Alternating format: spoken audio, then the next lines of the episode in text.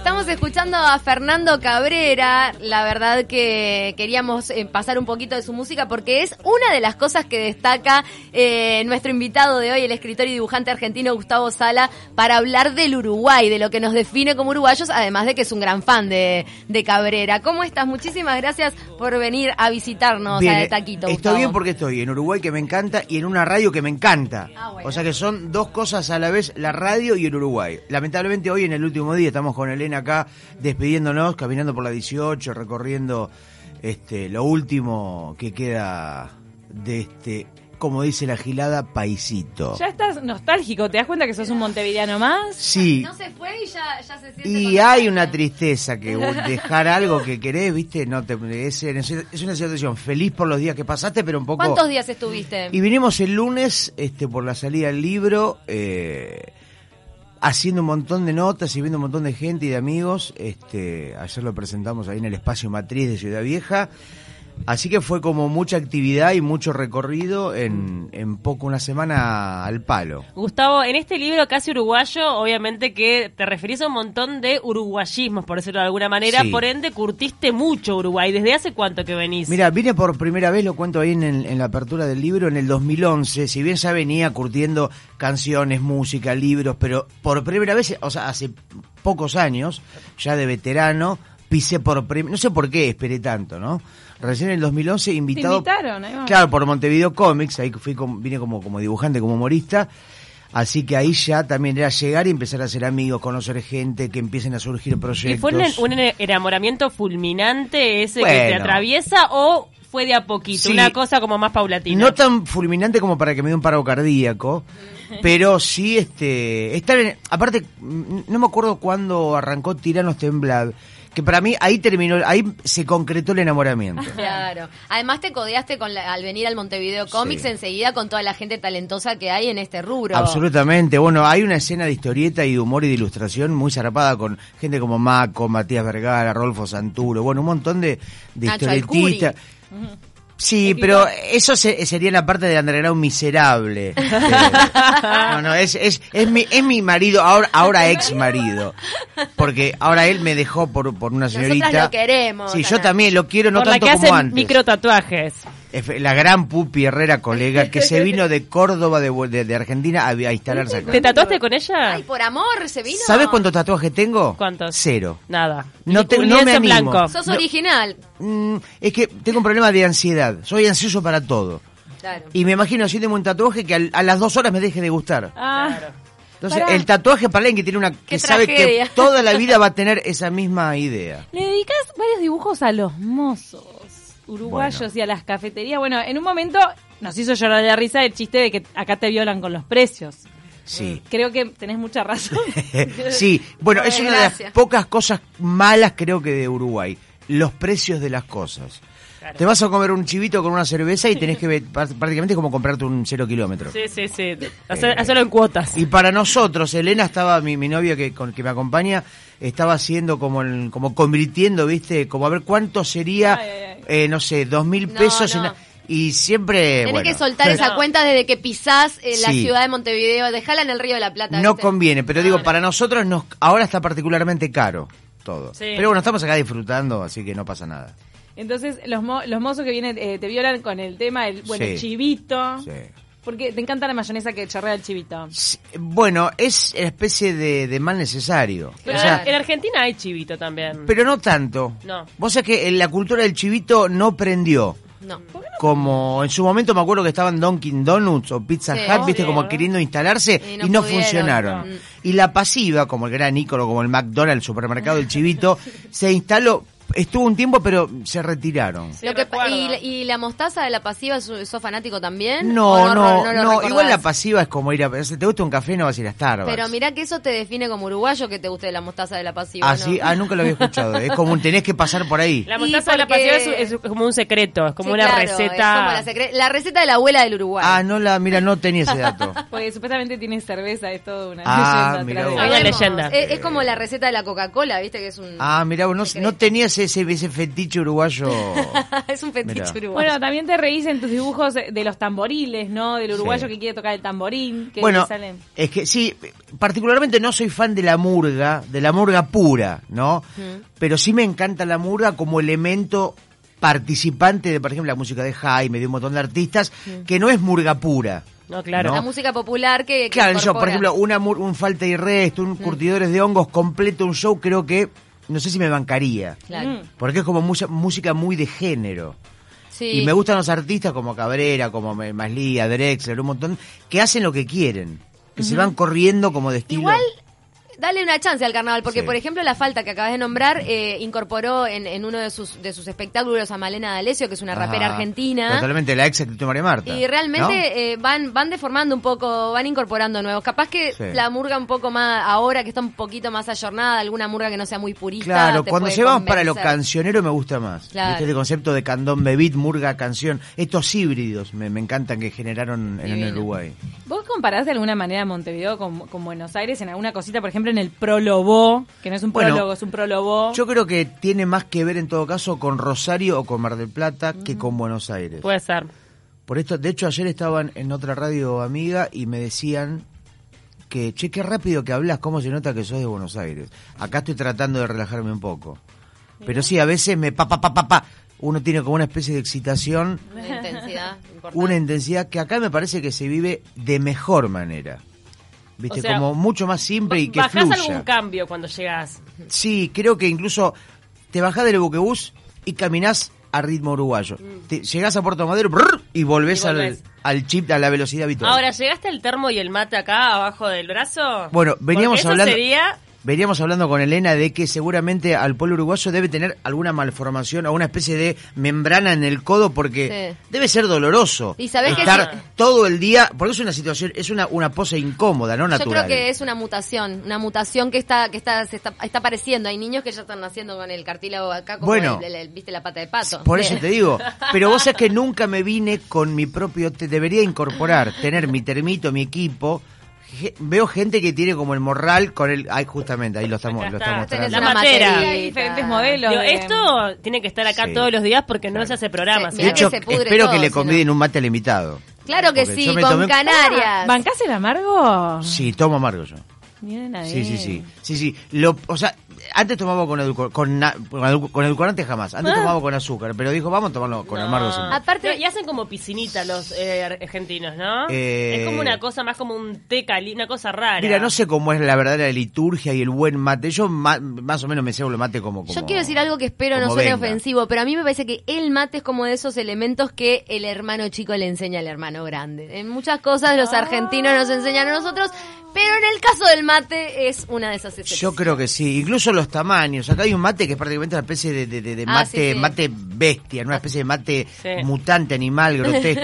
Allá hay matecito más, más este pedorro. Sí que son este, con un vasito. Claro, sí. Acá hay mate que son señores mates. Sí. Acá, mira, como que me voy a tomar ahora mismo. Te va a tomar un mate ahora, Así ahí está. que, como vemos en Casi Uruguayo, vos estabas muy este ya a- a- vinculado a la música, a la cultura uruguaya antes de pisar suelo uruguayo. Sí. Por ejemplo, con Jaime Ross, que le dedicas una, una tira que se llama Vampiros. Vampiro. Sí, boludeces que a veces son juegos de palabras y, y cosas que son uno de los tantos recursos que un humorista tiene, que tenemos para jugar. Pero siempre desde la mirada, de, me gusta trabajar desde adentro, ¿no? Tratando de conocer un poco lo que voy a parodiar. Claro, pero ya lo conocías a A Ricky a, a Maslía también. Ah, no, Claro, no. bueno, es que Empezás yo- a mirar y te empezás a Bueno, reír. Eh, yo entré a Jaime por el disco repertorio. El principio de los 90, muchos argentinos, ese disco fue como un disco inici- eh, iniciatorio, se dice, no, introductorio o una especie de puerta de entrada a la obra de Jaime. Viste, eh, como esos discos, como no sé, mucha gente capaz que entra a la obra de Bob Marley por el disco Legends, Claro. o esos compilados antológicos que te presentan un artista, toma, estos representa todas las épocas. Y después todo lo que vino y todo lo que fue para adelante y para atrás. Sí, ni hablar. ¿Y cómo te llevas con el tema del límite del humor? Porque, bueno, en 2012 tuviste algún Sí. problemita por, por alguna publicación tuya. ¿Qué sacaste de eso como reflexión? ¿Te, te llevó a, a autocensurarte más? ¿Al revés? A, a, a apostar a decir, no, yo en el humor este, transgredo Yo y no me importa? Más que transgredir o pensarlo como de voy a provocar así o voy a, o voy a tirar cosas para joder, Yo creo que uno tiene que hacer las cosas que cree que funcionan, que lo divierten y que de última también trata de opinar y de poner una mirada. Yo creo que se puede hacer humor con todo. Y que uno ti- tiene, o a veces le surge, o te dan ganas de hacer humor con las cosas que te atraviesan en, en tu tiempo. Claro. Que yo, hoy, por ejemplo, con la ley de la legalización del aborto, el fe- la ola feminista, las cuestiones del avance de, la- de la ultraderecha, las- la quita de. O sea, un montón de cosas sociales, políticas. ¿Cómo no van a aparecer en el humor? Es lo que tenés en la cabeza, en el fondo, ¿no? Y aparte Claro. vos de última pones una mirada, después eso puede dar a malos entendidos. Mm. O hay gente que no se, no se banque, que cómo vas a hacer un chiste con determinada cuestión. Sí, sí, sí. Para mí hay que irse al carajo con todo. O sea que está, te, te reafirmó en tu postura de decir, bueno, yo con el humor transgredo porque tengo que, que, que Sí, plasmar lo que... totalmente. Bien. Lo que pasa es que hoy cada vez hay un caretaje más global que es más fácil cada vez más indignar. Para contarle a los oyentes nada más que fue el- este problema fue por la publicación de una tira cómica que llamaba Una aventura de David Gueto Así y es. era un DJ en un campo de concentración. Claro, ¿no? una de las tiras que sigo haciendo en el diario Página 12, en un suplemento, en una parte que se llama Suplemento No, que es básicamente de rock o de cultura joven. Soy un señor muy veterano, pero sigo publicando en un suplemento de cultura joven. Y en esa tira, que sigue saliendo cada semana, yo siempre jodo con la música, con los festivales, con la cosa más del rock, de las escenas este, de los festivales. Y ahí se me ocurrió, estaba David Guetta como todo Sí, el sí, tiempo. Sí, y ¿te yo digo, bueno, uno tiene que entregar cada semana un chiste nuevo y se me ocurrió esta cosa de cambiar una letra de lugar. David Gueto, el DJ de los campos de concentración. Claro. Entonces mezclaba la electrónica, el holocausto, y bueno, fue tomada como una cosa antisemita, eh, absolutamente asesina, desubicada, se armó un escándalo. Es un tema súper delicado. Siempre sabemos que en Argentina cuando se toca ese tema es Complicado. la colectividad es muy fuerte. Pero de ¿no? repente ves una película como La vida es bella donde Roberto Benini decide en, en presentar una situación ficticia en un campo de concentración casi absurda en algunos casos. La ¿no? Reputearon. Y qué sé yo, no te puedes ofender. Sí, por eso, a veces es el propio tema, después lo podés hacer mejor, peor, más efectivo, más estúpido, más hiriente, Mm. pero a veces uno considera que está claro el absurdo, o sea, poner un DJ en un campo, en, en otra- una cosa que no corresponde como forzar Claro. dos elementos. Está claro que vos hablás desde una parodia, desde un absurdo, ¿no? No te estás de, burlando de de... hecho, estás reafirmando lo, lo drástico y lo trágico de Pero- eso donde era imposible que hubiese un DJ. Pero totalmente, ¿no? vos, yo también, si querés me puedo defender que yo estoy poniendo el tema y el, el dolor, la oscuridad, la estoy poniendo como la estoy eh, poniendo en la memoria todavía, ¿no? Pero digamos, son temas evidentemente sensibles. Claro. Eso es, es- no, tampoco uno es ingenuo. Ahora, volviendo casi uruguayo, ¿este está a la venta en Argentina? No, este libro que salió hace una semanita y pico en todas las librerías del Uruguay, damas y caballeros, eh, en principio se editó solo acá en Uruguay. Eh, va- ojalá tenga una circulación y una edición argentina. Por Sí, el momento, se matan de la risa con nosotros. Sí, aparte- o sea, y además sí. somos muy somos hermanos, o sea, nos conocemos. Eh, está, en realidad está pensado, como mucho material fue publicado en la revista Lento, Sí, ¿no? sí. Y luego en la revista Túnel, y tiene mucho material nuevo también. Yo pensé siempre en el público del Uruguay. O sea, está pensado directamente para acá. Ahora, ojalá tenga recorrido también en, en, en, Argen- en aquel famoso, en aquel lejano país llamado Argentina. Puedo, mirás la tapa nada más, viste, y ya el bebé fumando porro y la y la teta y la vaca tocando el tambor con las ubres es que la marihuana hay que fumarla desde bebé. Para, Claro. Acá en Uruguay. No, no, realmente está muy bueno el, el- ya no lo que te entra por los ojos que ya te hace hablar de, de nuestra identidad. Le pones Ahora- marihuana en la leche al bebé y ya se hace, no, se va curtiendo en toda la cultura Ah. Canábica. ¿Aparece primero la caricatura y después va el texto o al revés? No, siempre es al revés, porque uno siempre anda con cuadernito. Va, digamos, yo voy caminando y voy mirando, presto atención, apunto, escucho y siempre anotás ideas, cosas. Y después, o sea, haces el guion y el dibujo es lo último. Bien. Una vez que tenés la idea, ahí el dibujo es como el, el- el complemento y lo que define, Claro. lo que termina, pero siempre es dibujar para contar. Cuidado con los cruces de calle, viste que a veces nos Eh, contaba el curi que Al se Curi ponía a escribir.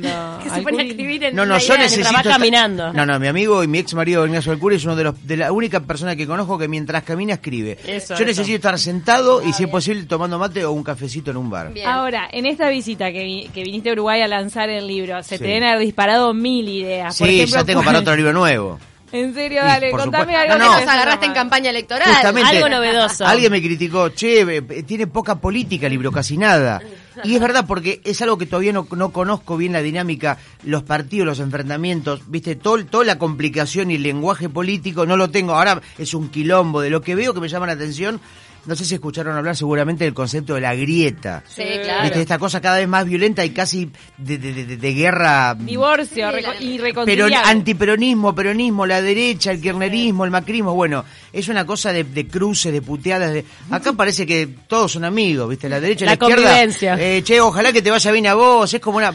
Parecería Vuelvo. que ese concepto de guerra no existe acá. Es verdad. Vuelvo a mencionar de verdad el mensaje que me llegó el otro día que decía, che, ¿qué pasa? Toda Latinoamérica arde en llamas y la aldea de hippies de la banda Bueno, oriental sigue en calma. Eso por tomar marihuana de bebé. ¿ves? Claro, Ya es por eso. Generan una especie de, de, de ama- de placidez que está todo bien.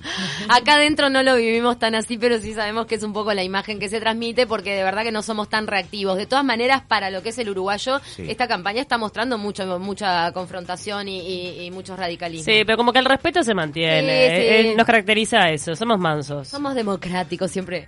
Quiero que Sara nos adelante algo de lo que se puede venir en un casi porteño. Bueno, eh, y pasa que, mira, Buenos Aires son como varias ciudades a la vez. Hay, es una ciudad de contrastes, es una ciudad que tenés... Eh, tenemos cosas que acá no tienen, por ejemplo, como el subte, ¿no? Eh. Que tenía el concepto de la famosa hora pico, que era en determinada hora era la hora pico. Ahora la hora pico es prácticamente todo el día. Sí, claro. Porque es cada vez es un enjambre de gente, de autos, la cultura de la puteada del tráfico, ¿no? Que prácticamente es una especie de, de puteada como para de, de especie de, de trama de voces, ¿no? Sí, que es está sonando todo el tiempo. Un sonido ambiente. Totalmente, ¿no? Qué impresionante Eh, el maltrato, no, el maltrato callejero que hay en Buenos Aires. Te pido por favor que Sí. caricaturices algún día lo que puede llegar a ser entrar a, a, por ejemplo, un ministerio en Argentina. Yo Ajá. tuve la grata experiencia como periodista. Sí. El destrato de los funcionarios públicos. Mira vos. Es una cosa. Claro. ¿Ay, ¿Te sentiste Sí. en serio? No, no, no. Como la señora de Gasalla. No, no, no, el Claro. destrato del Atrás. Funcionario público. De verdad, se ve que como lidian, acá también hay destrato muchas veces por parte del funcionario público, pero como somos menos, capaz que no están tan saturados, entonces ya de entrada te meten la plancha. Es así. Bueno, pero uno creo que creo que en Buenos Aires envejeces el doble que en Uruguay.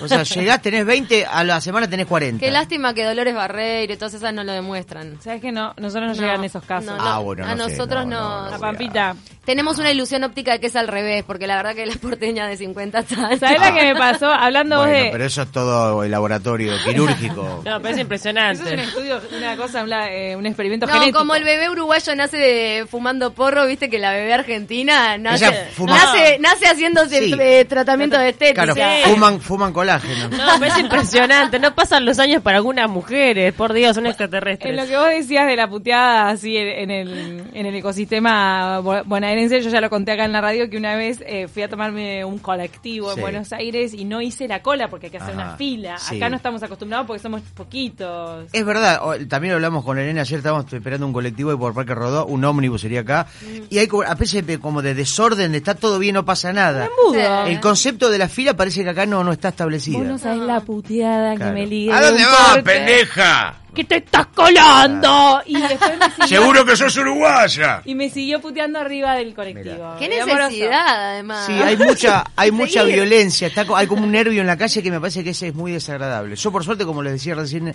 por al aire, tengo la suerte de no ser porteño. Por eso. Soy un mar platense que está instalado en Buenos Aires, Claro. así que trato de no entrar y de no contagiarme de esa especie de, de- de violencia que a ustedes las, las hizo pasar malos Tenés momentos. un cable a tierra que dice de, de- de tu vibración en Mar del Plata que Claro. te lleva a... Yo tengo el, una- el, el- el mar, las, las claro. olas, las gaviotas, ta- tengo que relajarme un poco. Bueno, eso ayuda al montevideano también las gaviotas. Amamos también como algunas cosas eh, de esta sofisticación porteña que vos también la, la mencionás en el prólogo. Sí. Sofisticación porteña que vos a veces la encontrás media falsa. Sí, es, es una ciudad muy careta.